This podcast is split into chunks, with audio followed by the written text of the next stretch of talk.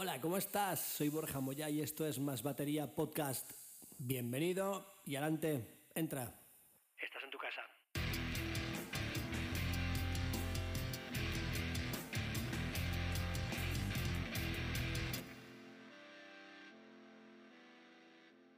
Mensaje de nuestro patrocinador. Compra el libro, cómpralo, compra el libro. Tocar la batería no es tan difícil, disponible en Amazon en versión papel y en versión Kindle. ¿Qué pasa, Carlos? ¿Qué tal el fin de semana? ¿Cómo va? ¿Cómo va la cosa? Bueno, ahí vamos, tío. Esto es el día de la marmota ya. Esto es una cosa. De repente es como todo el mundo, además, en Facebook. Ha pasado un año desde la última vez que. Ah, digo, claro, tío. No me, lo, no me lo recordéis, gente. No me lo recordéis que. Y además uno diciendo, tío, el, más- el año más largo de mi vida. Y, y otros, pues, pues yo al contrario. Yo, yo lo resumo en que he perdido la noción del tiempo. Ya, tío. tío. A mí me ha parecido, si eh, puestos así, me ha parecido a veces muy largo y a veces muy corto, la verdad. Yo, para, yo eh, ha pasado un año de hacer 120 bolos a hacer 5, pues ya ves, la diferencia es... Lo que pasa que yo tengo una cosa, no sé si es buena o mala, que yo, para bien o para mal, yo echo de menos pocas cosas al final. Quiero decirte, si la situación ha cambiado y tengo que adaptarme, me adapto y ya me, me- me hago la idea y tiro para adelante. No me quedo Hombre, enroscado porque es un problema. claramente. Pero No, bueno, está claro. pero te digo una cosa también cuando pienso, El- tengo unas ganas de bolo, tío, y de... Y de... Yo, uy, va, el micro, uy, va, yo yepa. estoy que me, que, que me toco encima. O sea, es una cosa, madre mía. Pero es eso, además, eso, la sensación de, tío, es que hace un año estábamos metidos en casa. O sea, el rollo de. Ya. ¿Sabes lo que te quiero decir? Del confinamiento, que lo tienes ahí como una cosa distante y surrealista. Ya. Pero ahí estaba, ¿eh? Confinamiento. ¿Quién te iba a decir a ti que ibas a estar confinados, chaval? ¿Quién te... Nada, impensable, impensable. Nada, nada, eso en mi vida. Bueno, chaval, yo el otro día hablábamos con Phil Maturano y empezamos a hablar un poquito de, de groove. Y he visto mi, mi gorrita por ahí, groove, que tengo Hombre, además. que lo Hoy, quede. hoy vengo de, de- de cambio de modelo. Mira, tengo la gorra Ahí, ahí. Uh, y tengo uh. el pelo amarillo. Ahora, espérate, y ahora me pongo Sí, sí, sí, sí. el gorro. El gorro. El gorro groove, que ya Hombre. es. Esto ya es nivel pro. Eso ya es total. es o sea, tío, es que donde se ponga un buen gorro de lana, o sea, ya solo te falta la, la Ludwig transparente minimalista Ahí, ahí, ahí, ahí. Ahí, y, y no sé, está. ahí estamos, y, ahí está. y, y un yembe en lugar de una caja. Y un djembe. A ver, que, que- quiero que tenga un poquito más, luz así. Que yo eso lo he visto hacer, ¿eh? O sea, no... ¿Sí o qué? ¿El qué? El- el- Lo hablaba con un alumno. Un yembe en lugar de una caja, yo no recuerdo ahora quién era, tío, pero era un tipo así alternativo Sí. y lo recuerdo en un Modern Drummer, ¿eh? O sea, hace Hostia. en los finales de los 90, principios de los 2000 y, y ¿Qué ha- era un yembe Sí. con rods y una escobilla de estas de Bisfit que son alambre gordo puesto Sí. a modo de bordones. Y por lo visto molaba una barbaridad Qué guapo, tío. Si yo, en la- vez de caja. si yo lo que me pasó una vez que perdí. Bueno, eso también podías hablar un día de soluciones de, de última Sí, hora. sí. Porque eso también. Bueno, espera, voy a ponerme esta así, se se un poco la, la- cara. Ahora ya mola Bien más. ahí. Mira, al flequillo por aquí. Hombre, su buen- A ver, amortizando ahí. el- el amortizando tinte. la, la gorrita. Pues Sí, sí. eh, me dejé la caja. y Yo soy un puto despistado, me dejo mil cosas siempre. Y me dejé la caja y lo que hice, le hice fue coger el, el tom de 10 o el de 12, no me acuerdo. Y le, y le pegué unas cuerdas de guitarra debajo, tío. Bien. Un poquito, era para dar un poco de sensación de, de, de, de bor- de bordón. Estaba en mi, mi guitarra, tenía, tengo otra para acá. Y Sí, bueno, un poco quizá Semana Santa, pero oye, ahí estaba. pero bueno, así teníamos el colorcillo del, del bordón por lo menos. Total. Pues sí, tío. Lo, de, lo del groove. Lo del Madre mía. Lo del groove. ¿Qué es el groove? ¿Qué es el groove, Es- es el Carlos? groove. ¿Qué es el Nadie groove? lo sabe. Nadie lo sabe. Nadie sí. lo sabe. El- es, ese misterio es esa leyenda el- baterística que corre por ahí, el groove. Es la palabra. Es el. Es el, es el, holandés, el holandés errante de, de la música. Sí, tío, Es sí. el. ¿Sabes? El- nada, nada. Es la santa compañía de la música. No, lo que pasa es que el, el groove. Yo esto hace tiempo que, que me di cuenta. O sea, tenemos una, una movida en- entre idiomas primero. Espérate, perdona, es que. mm, perdóname que. Porque esto no está. Ah, que soy gilipollas, perdona. Bueno, pongo a grabar aquí. Habla- eh, ¿Empezamos o no hace falta? Bueno, empezamos un momentín. mm, Bueno, yo creo que está. Lo Zencast está bien grabado. Nada, deja, deja. Sí, seguimos, seguimos, no te preocupes. La Santa. Pues. Eso. El, el primer tema es que nosotros, yo hace tiempo me di cuenta que tenemos una movida entre idiomas, ¿vale? Sí. En la que... mm, A ver si me explico. Tiene varios, en, en inglés tiene varios significados.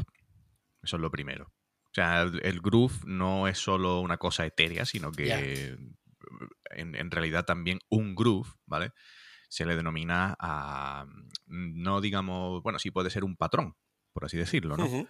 Es decir, un- una especie de. Un patrón, sí, es un patrón. Un patrón, un ritmo que tú asocias a una determinada música. Por ejemplo, o sea, no me tengo que ir muy lejos. El, el libro famoso de Tommy Igoe de- y el vídeo del Groove Essentials, Sí. eh, de lo que va es de no me acuerdo no sé cuántos grooves esenciales que tú tienes que saber. Sí, son ritmos, ¿vale? son. Y son ritmos, ¿vale? Son patrones. Y de hecho él propone diferentes para cada estilo. Ujú. 3, 4 para el rock, 3, 4 para el afro-cuban, ¿vale? Entonces él, él lo propone así. Y eso es porque groove, como sustantivo, ¿vale?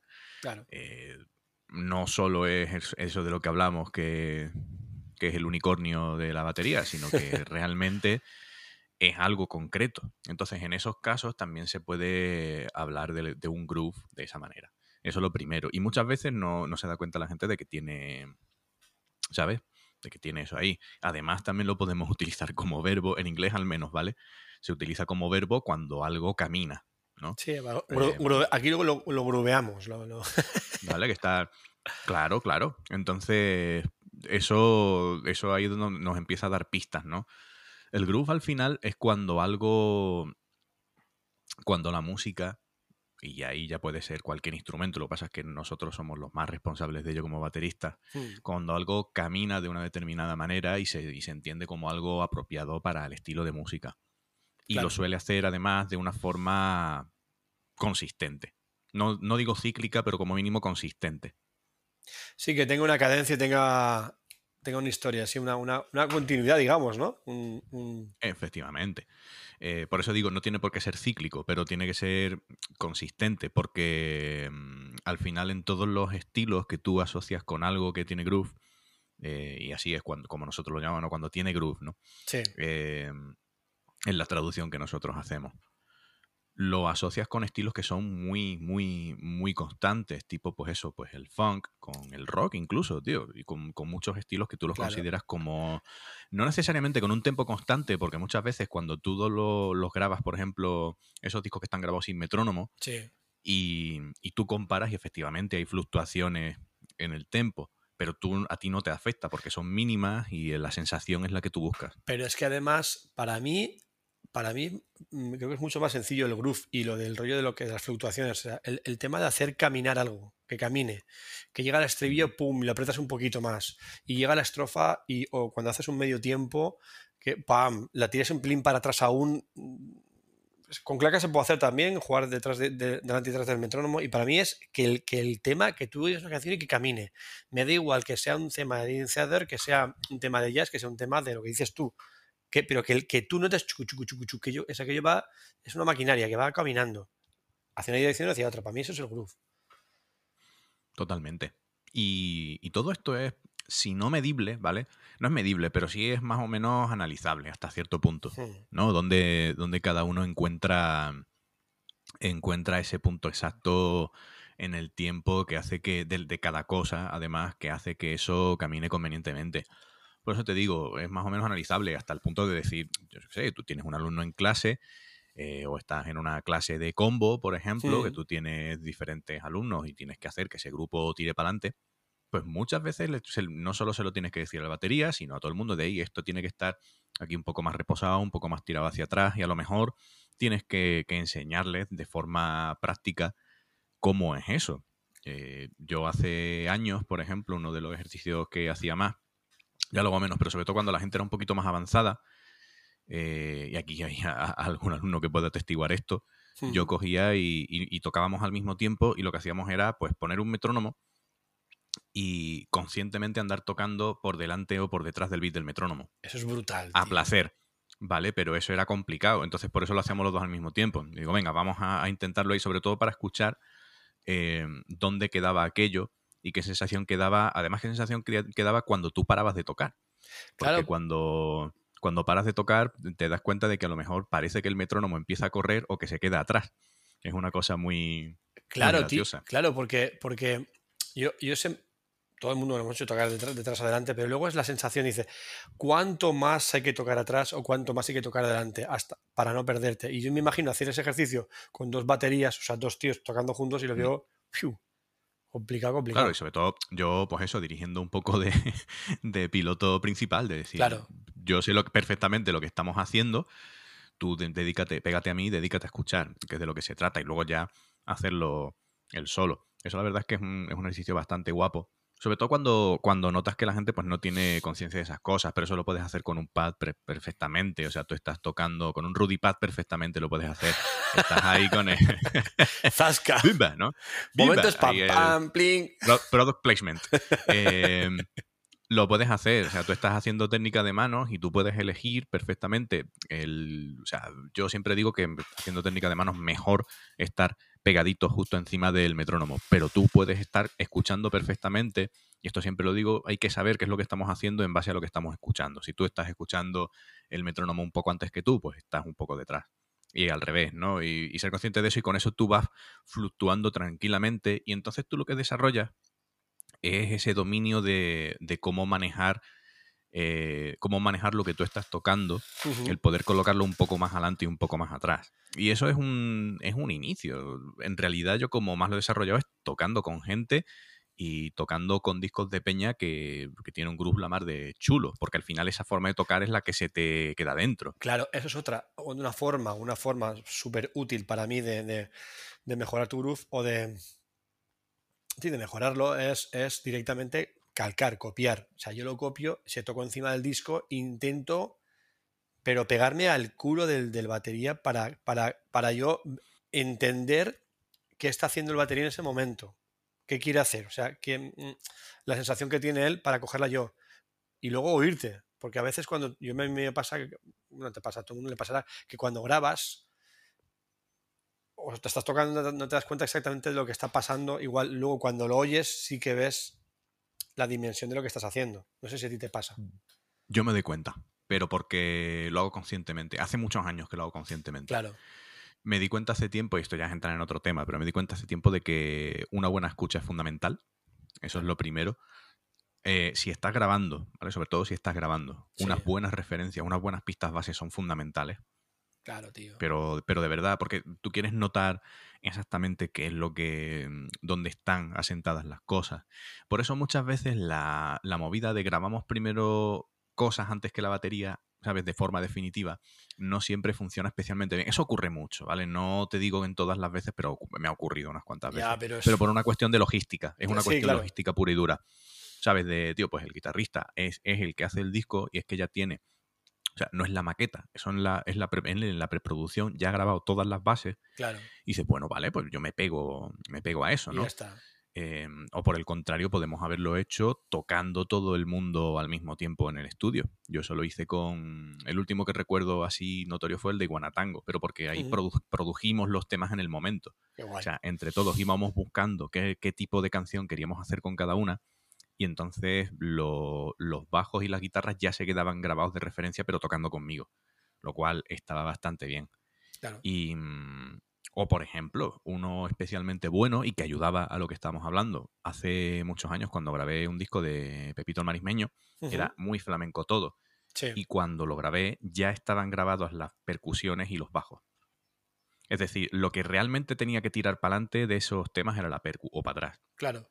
Y, y era lo que estaba grabado primero. Ah, perfecto. Y hecho, en ese disco la percu hay dos, tres percusionistas y se oye tan fuerte como la batería. Y yo lo único que tenía que dedicarme era a rellenar los espacios. Sí, a grubear ahí, a hacer tus Efectivamente. Pero yo con todo eso tengo que escucharlo. O sea, si yo no lo estoy escuchando y no me estoy escuchando a mí mismo, entonces, claro. claro. yo me doy cuenta, por ejemplo, cuando, oye, tío, tengo un poco de retardo en la escucha. Eso es muy normal en los estudios de día a día de hoy, que son digitales prácticamente todos, pues tú lo notas. Cuando a lo mejor han aumentado el buffer de información porque, porque han estado mezclando o por Ya, lo que ya, sea. ya. ¿Sabes? Muchas veces es como, hostia, yo lo noto. O cuando te encuentras, ya menos, pero cuando te encontrabas el típico, el típico sistema Pro Tools de escenario, Hmm. Sabes que era todo digital antiguamente, ahora es mucho mejor, pero antes era como con Pro Tools y tenía un cierto retardo y mi sensación era horrible, era como un idiotizador y yo sé que son milisegundos, pero es que lo noto, o sea, yo pego al bombo y yo noto cuando hay un poquito de, Pero es que se, de retardo, se nota un puño. Bueno, yo noto un puñado. Yo el, el- el- una compresión que entra tarde, ¿sabes? Hay algo ahí siempre que como que como que me mata un poco. Entonces yo desde hace muchos años intento ser bastante consciente de tener una escucha realmente buena y de y de que tú no tienes que estar preocupado. Y esto yo se lo digo a toda la gente que viene a clase y toda la gente que me pregunta para prepararse para ir a grabar. Eh, tienes que tocar cosas que puedas tocar al 100% y no me vale que te salga una de cada tres tomas. No, No, no, o sea, tú tienes que poder hacer las cosas, tienes que poder hacer las cosas en la primera, segunda toma y a partir de la tercera ya estás repitiendo, porque si no, tú vas a estar pendiente de cómo tienes que hacer las cosas, ¿vale? Tienes que estar pendiente de qué es lo que tienes que hacer en lugar de estar pendiente de hacerlo y de estar escuchando al mismo tiempo. Entonces, si tú tienes el dominio de lo que estás tocando y sabes que perfectamente, sabes que lo puedes tocar, cuando no te sale del todo lo notas. O sea, lo notas perfectamente. Claro, pero es que lo que dices tú, porque si te preocupas de, de tocar, no te preocupas de, de hacerlo sonar. Efectivamente. sabes cómo tienes que preocupar, Claro. tienes que preocuparte de tocar. O sea, tú tienes que estar pensando en tocar, no en cómo. ¿Sabes? Tienes que estar escuchando. Claro. Tienes que estar tocando y escuchando y no tienes que pensar en, en hostias, ahora viene esta parte, cuidadín. ¿Sabes? Mm, O bueno, tienes que poder ser consciente de verlo venir y llegar exact- preparado a ello. Exactamente. Porque hay un cambio que es un poco más brusco, ¿no? O sea, cambios de de repente tú estás, típico tema, que tú estás un poco más pesadote a medio tiempo, lo que sea, y te enganchas con una parte más rápida. Y no quieres que se note una transición chunga, ¿no? Quiero decir, que, que esté preciso. Claro, claro. Porque no, la no. precisión es lo que hace que, que suene. Y eso, hostia, pues tienes que verlo venir, pero al mismo tiempo tú tienes que estar capacitado para poder hacerlo escuchando la música y escuchando, escuchándote a ti mismo. Y ese ejercicio lo tiene que hacer cada día más gente. Yo por eso, pues bueno, hace, hace ya una temporada que me puse mi propia escucha en el local, que aunque tú lo hagas con dos, tres micros, tío, pues mola mucho, porque oyes las cosas con otra precisión. Se nota un montón. La verdad que sí, porque de oírlo así medio embrollado a, a oír cada cosa, cada cosita, donde tiene Mm. que ir, eh, es, es ya, ya, porque luego a la hora de tocar también tienes que hacer tus, tus propios volúmenes. Quiero decirte, tú eres tu propio ecualizador, tu propia mesa de mezclas, de darle más fuerte o no a la caja, al bombo, al hi-hat. Eso es importante. Y si te Por eso bien, un par de, claro, un par de, micros ambientes. Yo como lo tenía montado antes, que eran cuatro micros. Y uno, no te digo que sobrara, pero solo era para darle un poquito más de cuerpo a la caja. Con tres micros tú te haces barato, tú te haces una sí, escucha. dos ambientes y un, más o y menos un bombo y razonable. ya está. Claro, tú te los pones además, pues, y esto el que quiera que lo investigue un poco como Glyn Jones, ¿vale? Es decir, no dos micros por delante, sino uno delante a la izquierda como a las 11, digamos. Ujú. O mejor dicho, ese estaría eh, más apuntando a la caja, ¿vale? Como por encima y apuntando a la caja. Pero por encima, encima, de la otro- caja, eh, encima de la caja exactamente, encima de ti, cenitalmente, digamos. Sí. Sí, también lo puedes hacer un poco más hacia atrás, ¿vale? Depende de cuántas cosas quieras recoger, pero por lo general lo quieres más o menos ahí. No recuerdo si esto es Glyn Jones o Recorderman, pero bueno, para el caso es la misma Creo que es historia. Jones y otro, y otro aquí al lado, ¿no? Sí, pero es que se parecen mogollón y el otro Ah. está como lo tienes como por encima del hombro, Sí, sí. ¿vale? A cierta altura y los dos los quieres a la misma distancia de la caja y del bombo. Y Que eso se mide muy y fácilmente. ¿Y enfocados dónde? A la caja, los dos. Los dos. Con lo cual, lo lejos que tú lo tengas que poner va, a re- va a depender de cuánto capta ese micro y de cuántas cosas quieres meter. Evidentemente, si solo tienes dos toms pues, y dos platos, pues no hace falta Claro. abrirlo mucho. Pero cuantos más elementos, pues tendrás que abrirlo un poco más y darle más ganancia. Pero lo que sí quieres, por, por no tener un problema de fase, es que los dos estén a la misma distancia, sobre todo de la caja. Pero si quieres medir también la del bombo, se hace con un cable. Es bastante simple y seguro que hay tutoriales para esto en YouTube. Sí, Y aquí sí. ya no estamos yendo un poco de tema, pero vamos, es simplemente Pero- pillar un lo- extremo con la maza del bombo, ¿sabes? Pillas Sí. un extremo con la maza del bombo, eh, mides hasta el micro que tienes encima de la caja, desde ahí sigues lo mantienes, sigues tirando cable hasta el centro de la caja y aguantando el, el de la caja, el extremo de la caja y el del bombo, haces así, vas, vas deslizando con el dedo y llegas hasta donde debería estar el otro micro. Y con eso mides. Y eso te da la distancia de, de Joder, las dos cosas Muy bien. lo haces de un tirón, ¿eh? Y eso sirve luego para cualquier medida de micro aéreo, porque está bien, ¿vale? Que estén mediditos y que estén a la misma distancia de la caja. Claro. Con cuatro tonterías tú te montas una escucha y eso te da otro nivel de precisión de, de lo que tú estás tocando y otra sensación desde fuera, porque nosotros nuestra forma de escucharnos la tenemos muy viciada porque es la que tenemos delante. Solo hablábamos con Anti, nuestra percepción de la Sí. batería está viciada siempre. Entonces tú tienes de vez en cuando que grabarte, ¿no? O que escucharte desde fuera. Y eso luego te lleva a tener ese control de, de tus propios volúmenes, de, de tus propias dinámicas. Otro ejercicio bueno que siempre digo, eh, en realidad también es, tío, mantén un, un groove, un patrón, ¿vale? El que tú quieras, y luego ve modificando, mantén el bombo y la caja a la misma intensidad todo el rato y simplemente ve variando el volumen de- del hi-hat o del ride Claro. o ve cambiando, ve cambiando en qué elemento quieres hacerlo. Porque eso es la forma, en el rock al menos, de, de seguir con la misma intensidad de bombo y caja, que es lo que hace que mande todo el rato, pero la intensidad dentro del tema, tú la vas a ir cambiando con los elementos donde estás llevando el ostinato, ¿no? El, el- el patrón, Sí, el sí. plato, el tom, lo que sea. Muchas veces pasa que estás ahí tocando, empiezas con una acustiquita un poquito y va con el, el, por ejemplo, el hi-hat muy pisadito. Mm, Y luego, conforme va subiendo la canción, el ritmo es igual, pero lo que sube es la intensidad del hi-hat. Vas abriendo un poquito también más, le vas dando más fuerte y la canción va Claro. subiendo. Y la batería básicamente está haciendo lo mismo, pero el matiz del hi-hat, no de más, Claro. ni más volumen Y ni, el ni matiz- más velocidad. Y el matiz depende de cómo le das, cómo de fuerte y cómo de abierto. Y porque cómo le das puede ser con la punta, con el cuello, dónde le estás dando, con no, no solo el cuello, sino más hacia adentro, da otro sonido completamente diferente. Eh, una cosa que, me, Em, que me gustó mogollón del otro día, el otro día que hablábamos del groove era cuando estabas tocando la batería y tocabas, Mm. eh, le dabas un rollo tipo Weckel o le dabas un tipo rollo Gat, ¿te acuerdas? Que está ahí? claro, Y, y eso, y eso es otro, otra cosa súper importante. Para mí también el groove, groove es también el tener tu propia seña de identidad. O sea, el poder oír un batería y decir, hostia, ese es Carlos tocando, o ese es Weckel, o es Gat. Es un poco también, para mí, también entra dentro de... Igual es otro, otro matiz del groove, pero vamos. sí.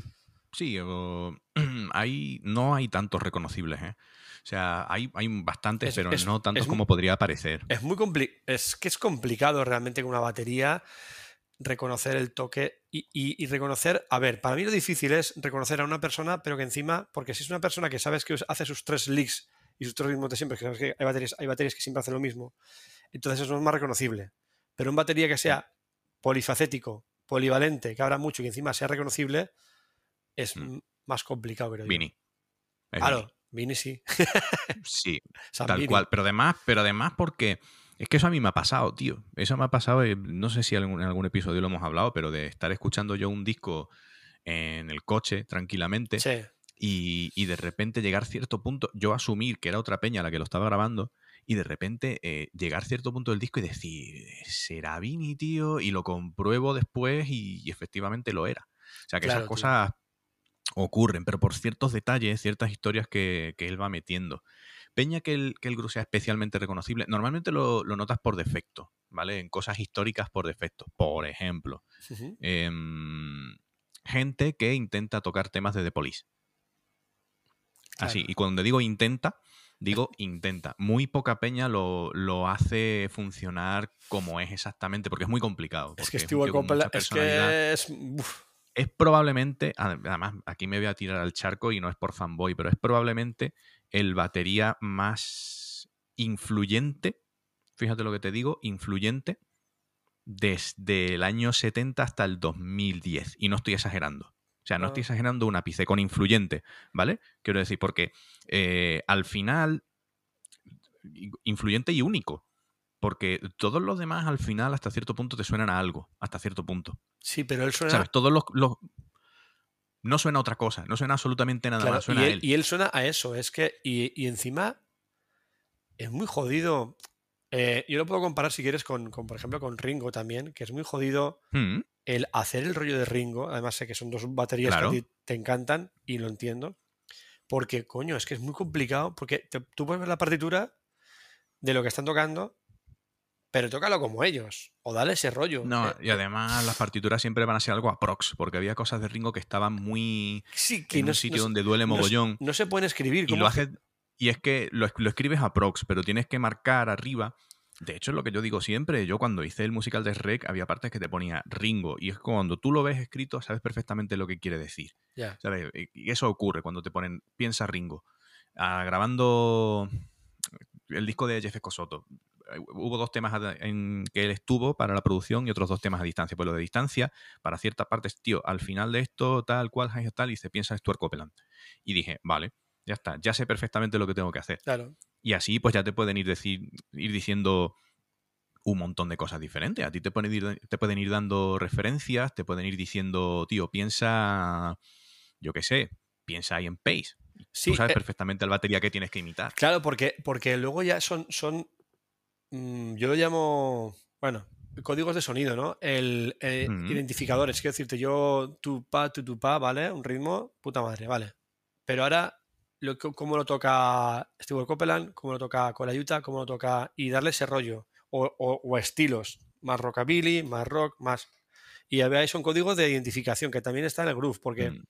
uno puede tocar y, por ejemplo, una orquesta, una orquesta tocas un repertorio de cuatro o cinco horas, tocas un montón de estilos y tienes, y el buen batería tiene que darle el rollo a cada canción, el groove que le, y el sonido que le adecua a... a- Yo para mí también es una parte Y- fundamental del groove, Mm. el sonido. el- el- Y aquí, sí, sí, sí, sí. Y aquí también voy a, la- a romper otra lanza en favor de Ginger Baker.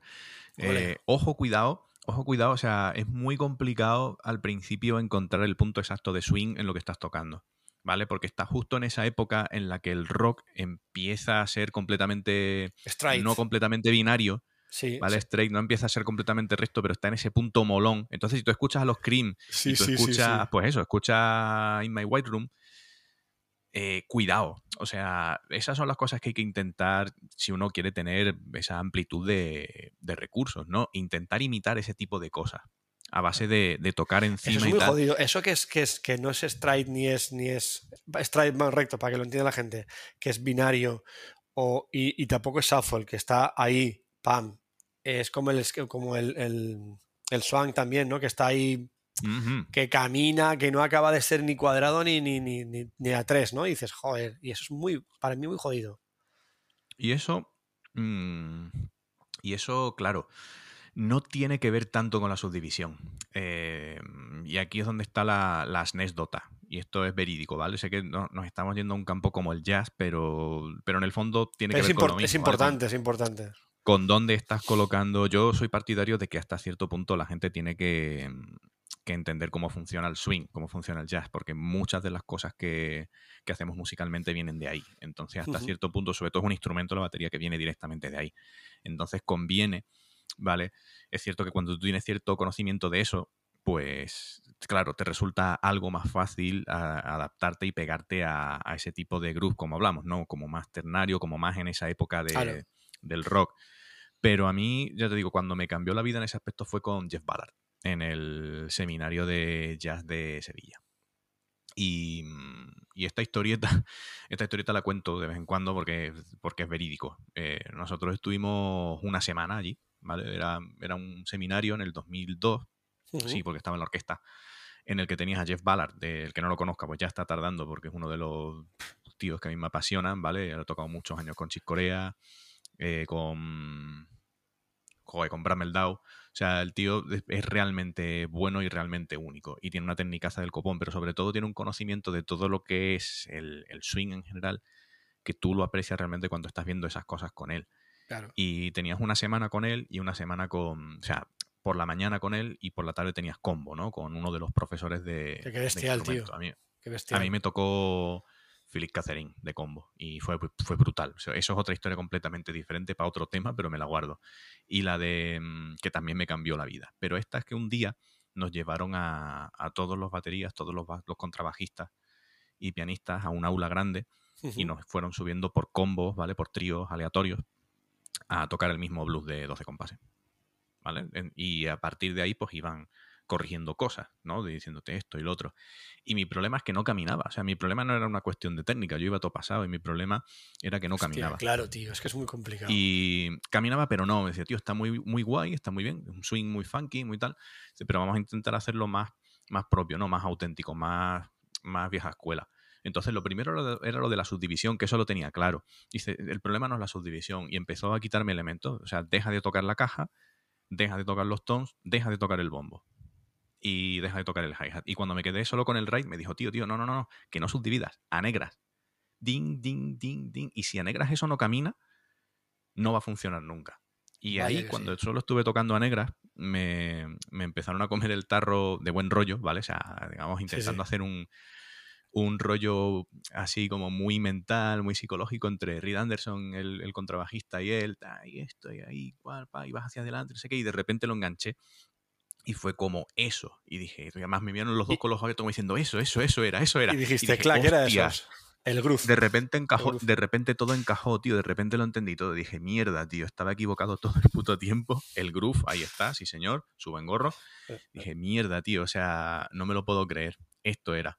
Y, mm, y claro, eso te sirve en el, en el concepto de, ah, tienes que hacer caminar las cosas a negras o a blancas o con, o con una nota de bombo o con lo que sea. Y luego ya lo de la subdivisión es otra historia. Por supuesto, cuando hablamos de swing, yo le digo a los alumnos al principio siempre, es preferible que te pases, ¿sabes?, hacia las semicorcheas a quedarte corto y quedarte en las corcheas. Eso siempre es preferible. Claro. A que, ¿sabes?, que porque suena menos fofo. Pero, Sí, ¿sabes? no, Suena pero- un poco más swing, tal, pero Y lo que tú dices es, es, eh, un, Ramiro Rosa, un, amigo mío también que es profe de, de jazz también de Barcelona, y me dijo, primero la negra, ¿cómo no? Negra, hazla sonar negra, que camina negra. Y lo que tú dices, y cualquier cosa, es como hacer pum, pa, pum. ¿Qué hago? No, haz solo eso. A veces es muy jodido hacer sonar eso. Porque no, es muy jodido. Nos, nos, Y nos- nos yo a los alumnos los pongo primero siempre a corcheas, tío, es que es más fácil. Claro, Tocar a corcheas es más fácil. claro. Dejar todo el espacio entre negras y tal, eso, tío, tiene que molarte mucho, como decía Bill Ward, que lo mencionaba el otro día nuestro amigo Carlos Coronado. Bill. Ward decía, te tiene que gustar más el espacio entre las notas que las notas en sí mismas. Y tenía razón. Para tocar así de largo, así de amplio, Pero es que es tienes un, que es regodearte que es un ejercicio muy bueno porque todos tenemos, creo, no todos, pero muchos, yo por ejemplo le tengo un- o le tenía un miedo, le tengo aún el pánico al silencio. ¿Por qué? Porque todos subdividimos de puta madre con sonidos, pero no subdividimos también todos con silencios. Pero El- ahí, de todas formas, bueno, mm, a hay mí que, me pasa, hay que diferenciar. Ahí está también el eterno problemita entre el silencio y la nota larga. Yo entiendo que el bombo y la caja son, y la batería en general, si no, si no cuentas los platos, tienes sonidos relativamente cortos. Sí. Pero los tienes que imaginar largos. O sea, tú tienes que, que imaginar que estás tocando negras o blancas o redondas. Claro, ahí está, el, ahí está no el es tema. lo mismo. Ahí está el tema. Ahí No está. es silencio. O sea, el, el silencio, como decía el maestro Ramos, que, que en paz descanse, que era el, el director de la banda de música de mi pueblo. Y él, cuando la gente daba mucho por culo, cuando no entraba, cuando entraba cuando, tenía que, cuando no tenía que entrar, decía mucho, el silencio también es música. Lo que esa es una frase que en realidad está bien. O sea, el silencio también es música. O sea, tú tienes que, que las notas empiezan y Claro. terminan donde empiezan y Claro, terminan. pero es verdad, la- Entonces, eso, Sí, no, la batería es eso, que no, son notas cortas y tienes que imaginarte, lo que hablaba a veces yo, de, cuando he hablado a veces de, de mi método y todo el rollo, es imaginarte el espacio, eso es lo, a veces lo complicado. No, porque ya no silencio, realmente estás tocando, porque si haces una negra es una negra, que dura cuatro semis y tiene que durar eso. Y es imaginarte ese espacio, eso es lo, lo- para mí lo, lo- lo realmente complicado. es, es imaginarte lo, que dura, el efecto de esa nota, ¿vale? O sea, el efecto de esa nota que tú has tocado dura hasta donde tú quieres. Y eso lo tienes que, que conceptualizar de esa forma. ¿Sabes? Yo, yo entiendo que esto ya es una movida muy filosófica, pero es que esa pregunta me la hacen mucho en clase. O sea, esa pregunta me la hacen mogollón en clase y yo ya me anticipo, ¿sabes? Al rollo de ¿y por qué le eches el, el bombo si entra a contra? ¿Por qué pones un silencio o no? O, ¿Sabes? ¿Por qué pones la, semicorche- la corchea y luego en el 1 pones el silencio? O pones lo que viene siendo una síncopa, que es ligarlo con la, Sí, con la negra siguiente. Y yo se lo tengo que explicar. ¿Sabes? Yo les tengo que explicar eso. Digo, Ah, es porque que el el- bajo el- está haciendo esto. claro, el efecto es igual, pero si tú lo ves, ves lo que hace el otro instrumento. Claro, y tú ya ahí estás viendo algo que es mucho más realista, porque está adaptado a lo que está tocando el bajo, o la guitarra, o lo que sea, en ese punto. Y si yo lo hago junto con un plato, para más Inri, eh, si yo veo una corchea en un plato y luego veo un silencio, lo voy a parar. Claro. Yo por lo menos, Y yo, si- yo lo paro. Y si no, claro, y si no lo dejo, si es una negra, Y si no, lo dejo. claro, también tienes razón, sí, sí, sí, porque es lo que pone. ¿Sabes? Esas cosas, claro, es lo que pone. Y yo soy muy de, de escribir bien para que la gente pueda leer bien. O sea, si no está bien escrito, no lo puedes leer bien. Es una cosa que ahí ya tienes que hacer un Ahí poco soy- yo- unir los puntos. Yo ahí soy más perro, yo igual si viene una síncopa pongo silencio, que es lo- el efecto. A ver, si es para si pa ti, sí. Claro, si es sí, ti, eso sí es verdad, es para mí, es para mí. Pero si es para otros, sí tienes que entender lo que dices tú. Cuando la nota la largas y cambia, o sea, hacer la síncopa tienes que hacerla, tienes que Mm. dibujar de alguna forma. Y eso, y eso es lo que, lo que te crea un poco el respeto por el valor de las notas, ¿vale? O sea, es eso, no es el sonido, es el valor. Aunque no suene tanto, el valor que tiene es ese. Entonces, cuando, cuando tú tienes en consideración todos esos valores de las notas, es mucho más fácil eh, llegar a un punto en el que las cosas caminan y haya ese, ese groove, ¿no? Sobre todo cuando hablamos de eso, de notas largas, negras como mínimo, ¿no? Ya notas otra, ya estás apreciando otro tipo de espacio, otro tipo de duración. Porque mm, además eso a lo que te lleva es enlazándolo también a tú puedes con- conceptualizar esas notas más o menos largas, entre comillas, y que lo que estés haciendo en el plato sea mucho más sutil o sea más subdividido, o puedes llevarlo a, a, a negras o a blancas o a lo que tú quieras.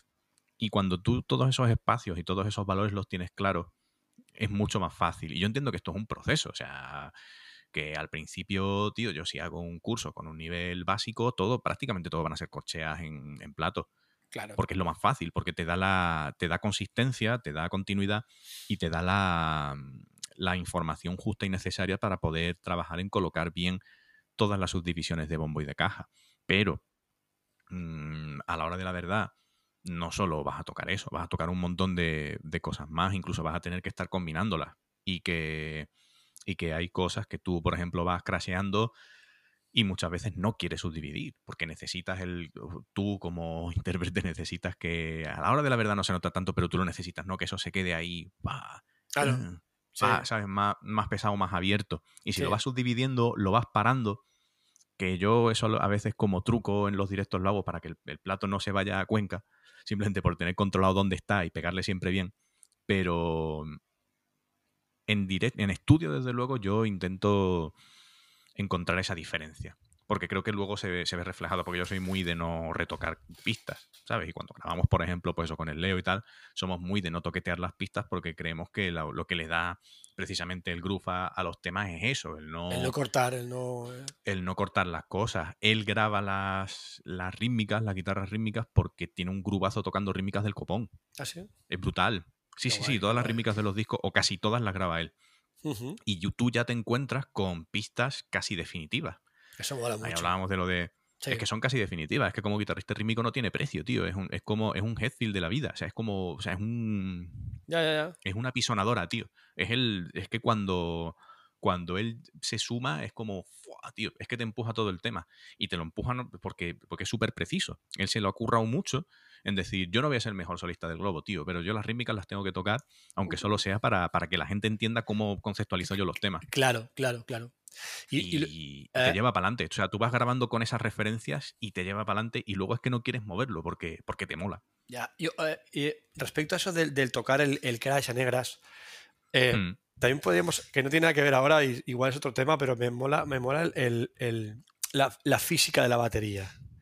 Cuánto se Sí. mueve un plato, se deje mover, o cómo tengo que pegar. Si yo estoy diciendo, bush, bush, ¿cómo tengo que pegarle para no ir cambiar de plato? Quiero hacer lo mismo dibujo en el, en el plato, ¿cómo tengo que, que darle y ir parándolo? O, o que el plato se me quede con el ángulo preciso para volver a darle y no le den el canto del plato, que eso es importante Es, también. in- es intuitivo Y eso es- 100%. La batería, tío, es- el otro día hablaba con un- una chica que está en. el- bueno, hay un grupo, no sé si lo sabéis, hay un grupo de Telegram de, de Más Batería, donde nos reunimos y- comentamos cositas. Luego te paso el enlace.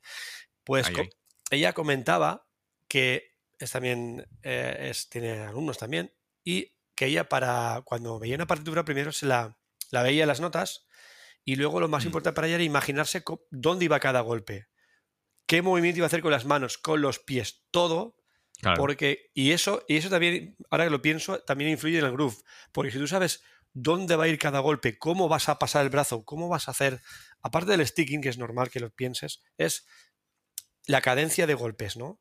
Por ejemplo, yo estoy Sí, sí. tocando, si tengo que hacer acento aquí, no me puedo quedar aquí y cuando va el acento, correr. Tengo que ya que ir desplazando la mano para allá, por ejemplo, para, para, para no perder ese tiempo. Esas historias. Yo ahí Dime, eso tú... dos cosas. Me remito a Sticking Patterns de Gary Chafee, que es un libro de caja, pero al final lo que hace es que tú esos golpes los preparas. O sea, tú- preparas un golpe en cuanto has dado el anterior, ¿vale? O sea, cuando estás dando un golpe estás preparando el siguiente. Claro. Sea un golpe fuerte o un golpe débil. Entonces, cuando eso lo trasladas al resto de la batería, todo ese tiempo extra ya lo tienes.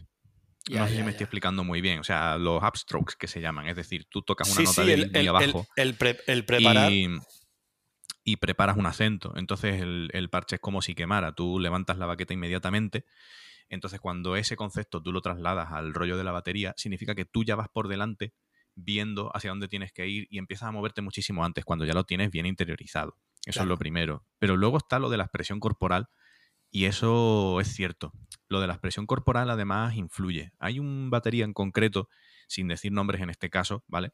Porque no, no, no es tampoco una crítica, sino simplemente es un, es un hecho. O sea, Sí, es algo sí. que, que tú observas que le pasa a alguien Sí. y no solo a él, sino a más peñas, ¿vale? De hecho, se me está ocurriendo otro en concreto. Pero bueno, lo que le ocurría, y esto porque lo he visto varias veces en directo, batería de grupo famoso, ¿eh? O sea, de, tío, que es un grupo que, que es muy groovy y que en, en- en directo suenan y que en estudio son la caña sí. y que me gustan mogollón. Pero es cierto que en directo el cabeceo, ¿sabes? Em, por todos sabemos lo que es ir cabeceando.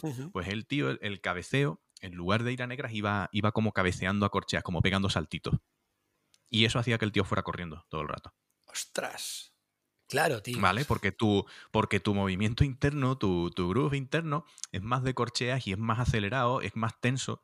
Y eso hacía que estuviera todo el rato como, a lo mejor no corriendo, pero No, pero como no sensación tan, de tan atrás. Sí, sensación de emergencia. De, de- Claro, y no ¿Cuál- tan atrás como.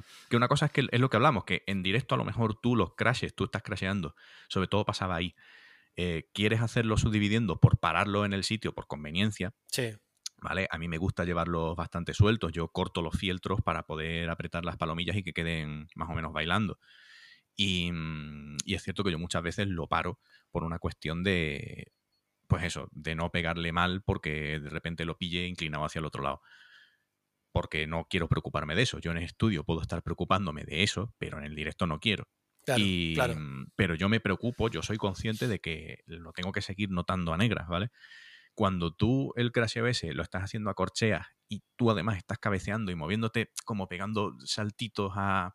Sí, ¿sabes? sí, Como sí, haciendo sí, t- tiendes a tiendes inevitablemente a ir un poquito más por delante y eso no es necesariamente, o sea, no es malo per se, pero tienes que ser consciente de que genera ese efecto. También hay otro, Claro. otro claro. colega, Dime, dime. ¿sabes? Famoso y, y notorio, que a mí no solo es ya que lo- no me, me guste o no lo que hace estilísticamente en directo, es que me parece que corre todo el rato, porque, y esto ya no es expresión corporal, también tiene algo que ver con eso, pero no recuerdo, o sea, hace tiempo que no lo veo en directo, pero la movida es que mm, hay un unísono claro entre el bombo y el hi-hat, que una de las cosas le llega antes siempre, creo que el bombo, y, y no es que el hi-hat llegue tarde, sino que el bombo llega antes. Y eso da la sensación de que va corriendo todo el rato. A mí, a mí me. Primer nivel, ¿eh? O sea, quiero decir que esto nos pasa a todos. Mira, tu pa, tu tu pa, tu pa, tu tu pa, ese bombo, yo siempre lo adelanto. Y, y me, y tengo que concentrarme muchísimo, tío, para que vaya la. Porque, pero mucho, mucho, mucho. Y luego otra cosa que yo, que yo también. Yo es que soy. Yo corro mucho. Corro mucho porque todos tenemos un, un tempo interior y mi tempo interior es, Ujú. es rápido. Es, es, es de por delante del metro. Es, eso soy así. Eh, el pie, el pie izquierdo no, no lo tengo quieto nunca. Siempre está nos pasa a muchos, siempre está bailando. Y creo que al estar siempre bailando el pie izquierdo, aunque no esté tocando el hi-hat, hace que te aceleres. Claro. Es como el cabeceo que estás, que estás la- comentándome. Por la expresión corporal, porque tú lo que estás haciendo corporalmente, y aquí no quiero decir que todos tengamos que ponernos posturetas y, oh, y- y fliparnos cuando estamos tocando en plan groovy, como si estuviéramos oliendo caca. No, no se trata de eso. ¿Vale? Qué buena esa. ¿Vale? No, no se trata de eso. Se trata de. mm, O como lo decía Robbie Williams, ¿no? Él decía que tiene que ser cara de la cara de swing, ¿no? Y tiene que ser cara de algo que te mola, pero no debería estar molándote como oler tus propios pedos. Y es como. Y eso lo decía Robbie Williams en el directo, además, ¿vale? En el concierto. Entonces, la, la movida es esa. No se trata de eso, ¿vale? Sino de que seamos conscientes de que todo lo que estamos haciendo corporalmente, el baile que le estamos dando a, a eso que estamos haciendo, influye directamente en cómo estamos colocando las notas. Eso es así. O sea, no hay mucho más que, que, que postular al respecto. O sea, simplemente es una cuestión física, ¿sabes? Es una cuestión corporal y mental también. Todo es uno. Al final, si tú lo estás notando pesado y tú te estás moviendo de una forma súper pesada, ¿vale? Claro, como a pisotones pesados. Entonces es cuando tú vas a, a hacer que eso camine de esa forma. Si tú te estás encontrando en el sillín de la otra manera que hablamos, ¿no? De venga, hay asalticos y tal, no sé qué, pues entonces lo más normal es que eso coja otra tensión y, y camine de esa manera. Si tú ves el, el Synchronicity Concert, que yo lo habré visto un millón de veces, de, lo, de, de Police en Atlanta, si ves eso, tío, eh, Hombre, es la máxima expresión. O sea, Y- es y- y pe- como. y perdona- vas pegando salticos. Es que Stewart Copeland más nervioso no puede ser. Y salto no, da, parece una cabra montesa encima del taburete.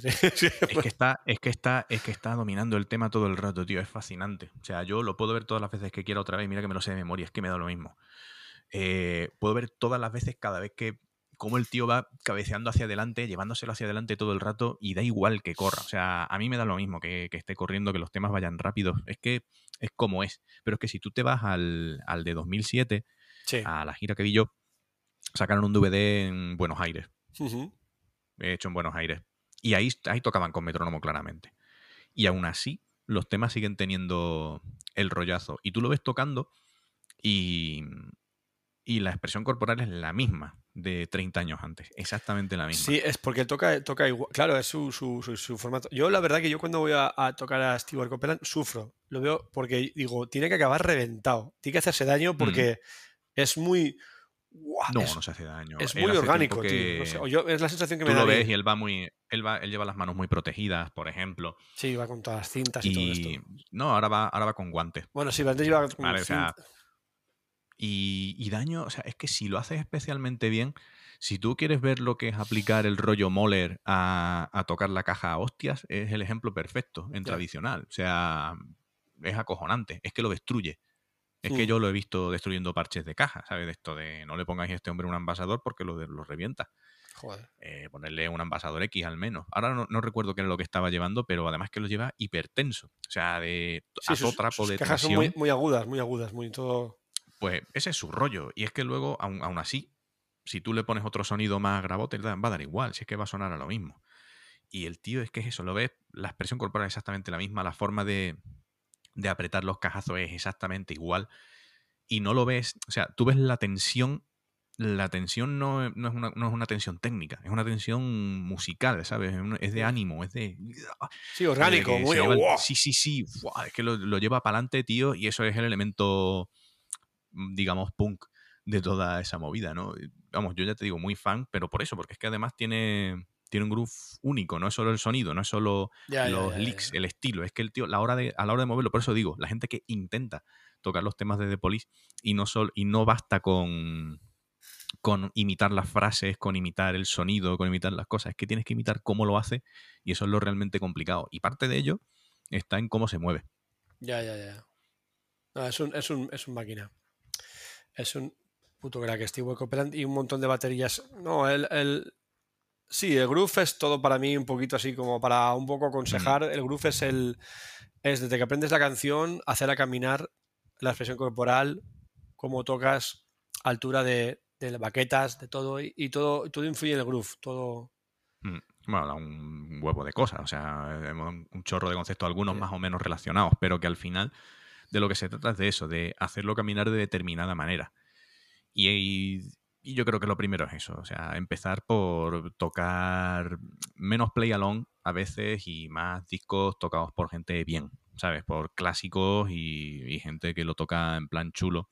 ¿Sabes? Que sea que un modelo que queramos adoptar de cómo queremos hacer caminar esta movida. Claro, Pues cojo te esta batería, pues con ello. cojo estos discos mm, referentes y, lo- y los, los calco, los transcribo, los toco encima, los, los Mm. hago caminar y es la única forma, eh, porque si tú Grábate Claro, claro, eso es importante. desde fuera, grábate desde fuera, no con el disco, sino que eso lo decimos mucho.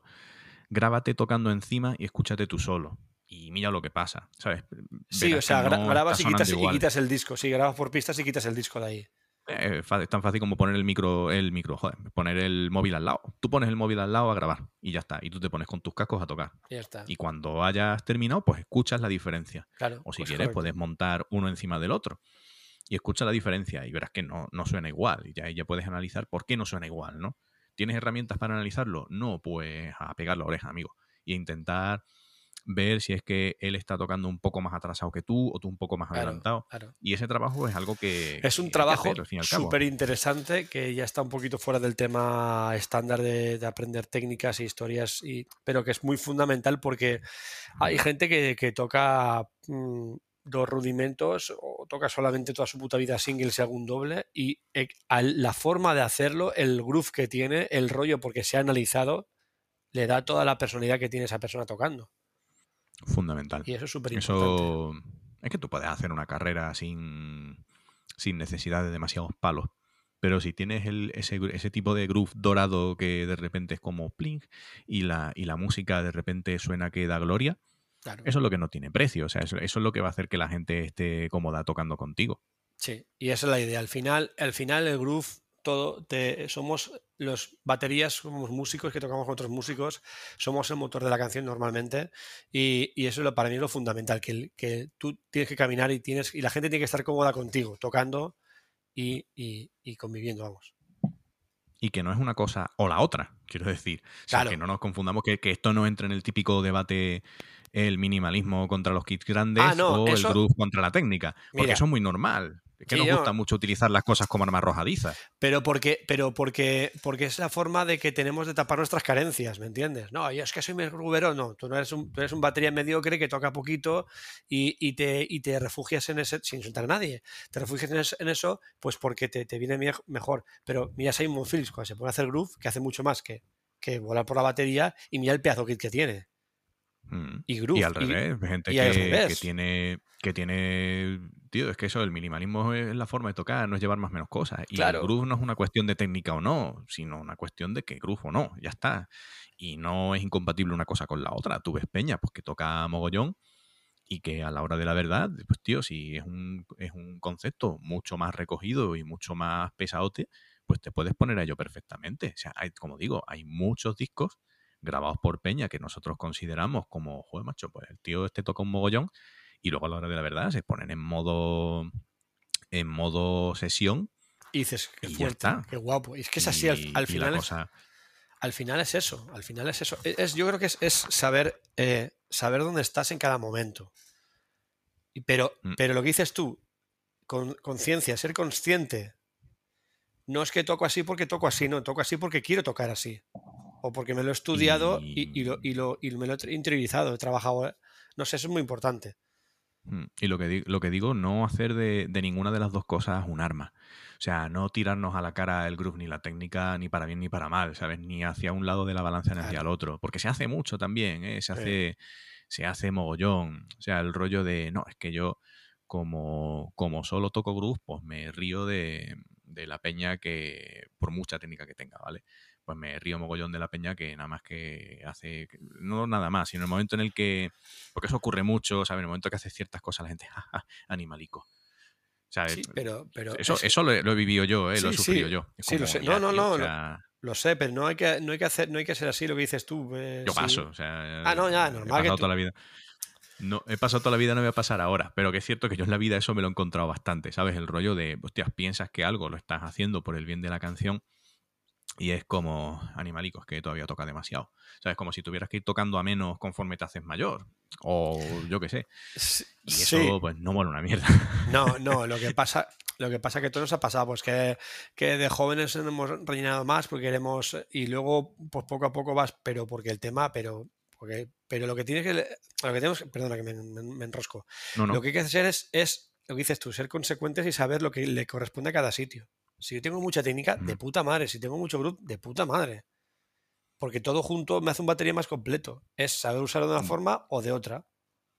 Correctísimo. Y ya está. Y aunque, Incluso sin cierto grado de técnica, hay cosas que no las puedes hacer. Así de claro. O sea, Claro. tú tienes que buscar la vida y Mira, hay ciertas e- cosas que las tienes que desarrollar. Por ejemplo, cuando somos mayores, cógete un batería ya, 60 años, la batería que tú me tiras a la cara.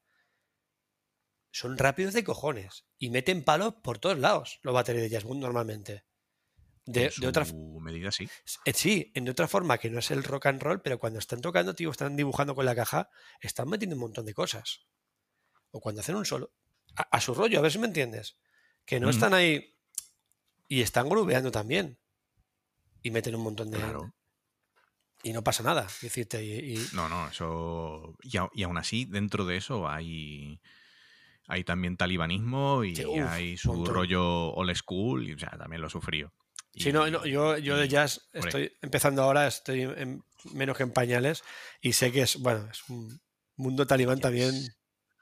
Hay, hay de todo. Luego hay peña que, que mola mogollón. Es que depende de las cosas donde te metas, pero sí es cierto Claro, que para entender las cosas más contemporáneas te tienes que empapar de las antiguas, ¿vale? Porque sí, porque es, es nuestra base, de donde, donde, de donde lo que hacemos ahora lo hacemos porque antes ha habido otra gente y, y que lo, eso y es hay que estudiarlo.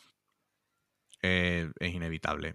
Además, pero eso con todos los estilos. O sea, quieres tocar rock, pues tendrás que entender de dónde viene el rock. Lo que digo, te tienes que ir a, los- a los antiguos para ver cómo se subdividía, cómo se tocaba, qué swing tenía la movida. Claro, claro. ¿Quieres tocar metal? Pues inevitablemente yo soy de los de, pues tendrás que tocar algo de rock en algún momento, por lo menos para, bueno, si solo quieres ir al extremo a correr, pues bueno, pero ish, ya te digo, Ya, pero yo, por ejemplo- yo, por pero ejemplo- sobre todo es no tirarnos las cosas unos a los otros a la cara. Claro, sí. demasiado eso y no me mola, tío. Sí, eso es la idea. La idea no, no es usar la arma arrojadiza, es cada uno está en su nivel y ya está.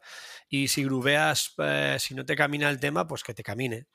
Porque es que Porque para. además luego a la, a la peña lo que le importa es cómo suena. Claro, porque yo. cual. Claro, porque yo puedo tocar metal y no grubear una mierda, lo meto ahí, grabo, cuantizo, toma por culo. Pero luego vas a hacer un directo, Hombre. Carlos. Y ahí, y ahí Sí, sí, sí, tú ves que hay unas cagadas, tío, unas cantadas que dices, por favor, tío, de lo que he oído en disco a lo que estoy viendo, no tiene nada que ver. Y ahí Claro. sí que es donde canta el tema, tío, pues ser realista eso contigo mismo. canta- Claro, tío. Eso canta por solares y en todos lados. ¿eh? O sea, que nos pensamos que eso solo ocurre con los cantantes en el pop y no. no, No, luego, luego aquí no todos tocamos igual, amigo. sí. Y, y eso lleva tiempo, eso lleva años de aprendizaje y, de, y como digo, de conciencia. Sobre todo tenemos que tener eh, el autoconocimiento, ¿vale? De, de decir, vale, pues voy a ver qué, es- qué es lo que me pasa exactamente, cómo me suena esto, voy a escucharme bien. A día de hoy es facilísimo, con cuatro herramientas. Claro, ahora hay un montón de- de- de cosas a tu alcance, tío. Tío, o sea, hablando claro, eh, un interface de audio barato, te puedes comprar una mesa de, de USB barata con tres canales. Tres, Mira, ya está. mira. Y coges tres micros baratos. Espera, a ver si, lo- a ver si lo puedo lo puedo coger sin cortar nada. Mira, esta es una Behringer, una U. Son dos canalitos, pero me da igual. Con esto hago todo un montón de historias. Eso vale 30 pa- mm, 28, 30, 35 pavos. Pero Sí, no sí. ¿no? No. Y, y nada, tío. Y luego programas hay un montón para, para grabarte, para escucharte, para. para Pero a ver, que es que lo que digo, que la gente muchas veces piensa que yo para grabarme y que suene medianamente me tengo que comprar el EAT 10 de Yamaha. Pues no, tío. Es que, es que tú te gastas, eh, fíjate lo que te digo, 50 pavos en micros, 50, los- ¿vale? Y los- estoy- los- y estoy- ¿vale? Sí, sí, sí, pero, pero literalmente 48 y tienes 6. Pero bueno, si no quieres eso y los quieres con pinzas o lo que sea, vale, tío, no, no hay problema. Pero te gastas en, en eso. es que no tengo soportes, tío. Yo tenía un micro colgado del techo del local, claro, tal tío. cual. O sea, Sí, yo también lo he hecho. Y luego coloqué la batina. Sí. Como es el típico falso techo con guías. si pues lo metes ahí un alambre o lo que sea, o metes el cable y ya está. Un alambrico, por ahí el cable y ya estaría. Pero es que el, te- el un tema es. interface barato Claro, el tema es no y el Reaper es gratis. El, el Reaper tema es es. gratis. Correcto. Y es la no excusa. El tema es lo de siempre. No te excuses, tío. Si lo quieres hacer, curra. Y ya está. Porque medios hay. Pero, pero no esperes, eh, no esperes mejorar el, el groove o lo que tú quieras, ¿vale? De cara a lo que experimenta la gente fuera, si solo te estás escuchando tú desde tu sillín. Claro. Eso no, no va a funcionar así, o sí, hasta cierto punto, pero llega un momento en el que te tienes que plantear cómo están sonando las cosas hacia afuera. No, no Y eso no- la manera de, de hallarlo Mira, es, no es funciona grabarte. porque tú fíjate que los grandes, los más grandes, se han escuchado fuera. Y el sonido que tienen Mm. es porque no es un sonido de su batería. Es un sonido que ya lo imaginan y lo han escuchado, lo han experimentado con todo el resto de la música. Y lo han escuchado desde fuera. Si no, no sacan Eso a de hoy a día de hoy es esencial. Sobre todo lo que digo, teniéndolo al alcance de la mano. Porque antes, pues bueno, tú tenías que ahorrar un año para comprarte un minidisc o un multipista Tascam o lo Sí, que fuera. sí. Y era una y mierda. que ahorrar todo el año. Y era, y era precario, pero, pero con eso ya está. Tú cogías eso y un micro y, Y ya está. y, sí. oye, y tirabas para adelante. Pero a día de hoy, ¿qué es lo que te digo? Que tú te gastas cero coma en micros baratos, simplemente para que te recoja un poco. Una mesa, no hace falta que sea un interface, una mesa USB Ya te hace de interface. Entonces Sí, tú sí. coges, pinchas ahí que tengas ya dos, está, sí.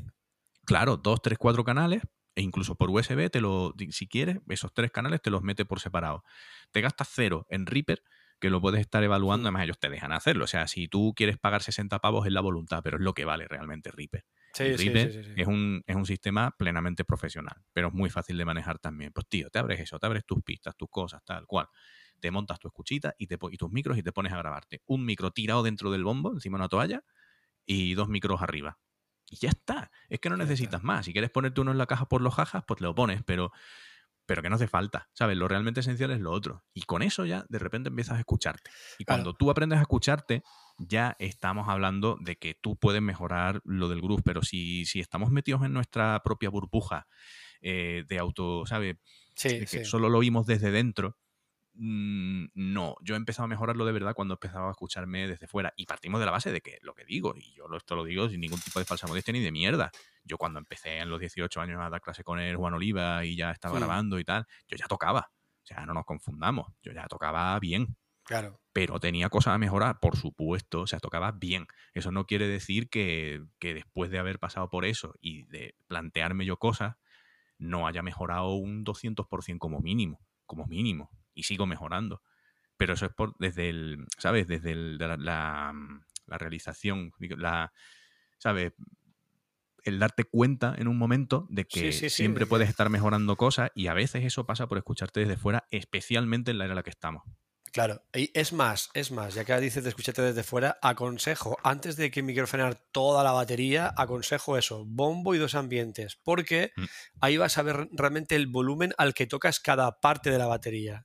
De la otra forma, si lo microfoneas todo, lo puedes camuflar mucho mm, retocando volúmenes, pero con dos ambientes y uno bombo por, por tener un poquito más presente, vas a ser consciente de tu forma de tocar. Si tocas muy fuerte el hi-hat, que suele pasar mucho a mucha gente, o, muy- o- o luego que el bombo y la caja, el- la, la diferencia de volumen sea abismal cuando no tiene que serlo. No sé, esas, cositas se ven solamente con un par de Sí, micros sí. ambientes. Lo más general posible. Y si queréis, pues eso, incluso, tío, una pista para el disco con el que estoy tocando, las otras tres para eso. Y vas haciendo el Claro. poner y quitar la otra y ver qué es lo que pasa. Si no lo quieres hacer en plan precario, ya está, tres micros y miras lo que ocurre. O un micro y miras lo que ocurre. Que también, si Sí, tienes. con- con un micro yo es que tengo la batería. Yo es que tengo la batería enfocada a la pared para sentarme y tocar. Pero si la tienes de cara al resto del local, pon un micro a cierta distancia y mira lo que pasa. Y ya está. Y a ver Sí, si eso micro- camina o no. Con un micro ya te vale, ya te vale. Carlos, tío, una charla súper guay, tío. Súper interesante. ¿Algo más que decir? ¿Algo que nos quedamos por ahí? Hemos hablado un montón de cosas hoy. Pues no sé, tío, poco más, ¿eh? O sea, mm, no, no sé, nos hemos quedado finos. O sea, Sí, sí, sí. no hemos quedado todo a gusto. Bueno, lo importante es lo que no. decimos, hay, hay que escucharse, hay que eh, eh, La palabra también es trabajo, porque la gente Hombre. no quiere trabajar. Y, a ver, estoy generalizando. En general, ya, En general, hay gente que curra mucho y, y cree que las cosas se consiguen, pues eso, hay que trabajar, hay que echarle horas, pero como tú dices, con, con- con cabeza, escuchándote, analizando, porque yo puedo echar mil horas viendo la tele o lo que sea y no analizo lo que estoy haciendo. Nada, Carlos, tío, como siempre, un, un placer. Gracias por estar por aquí otra vez, que te- tenemos un par de semanas ahí he desaparecido estado- combate. Seguro que te han que no quedado, esas grabaciones te han quedado brutales, seguro. Sí, pero ahora me queda editarlo. Oh, y- Eso es la muerte. ah, Además que iba a ser una semana y han sido dos porque han, ha habido todos los problemitas del mundo Sí, que sí, podía haber. tío. era- Todos. Uno no, todos. Como, sí, bueno, Bueno, ya para otras ya me lo sé. ya contaremos cuando haremos un programa Sí, sí. contando Cuando tus, esté hecho, tus fakes y los míos y del mío también, que también me pasó todo también. Bueno, Carlos, tío, chaval, voy a pegar una duchita y a seguir a la marcha. A darle fuerte. Dale y Venga, como, Carlos. si no, como si no hubiera mañana. Bueno, gente, ya sabéis, seguid el podcast, seguid a este hombre, a. Carlos Espósito, que es un, un puto capo.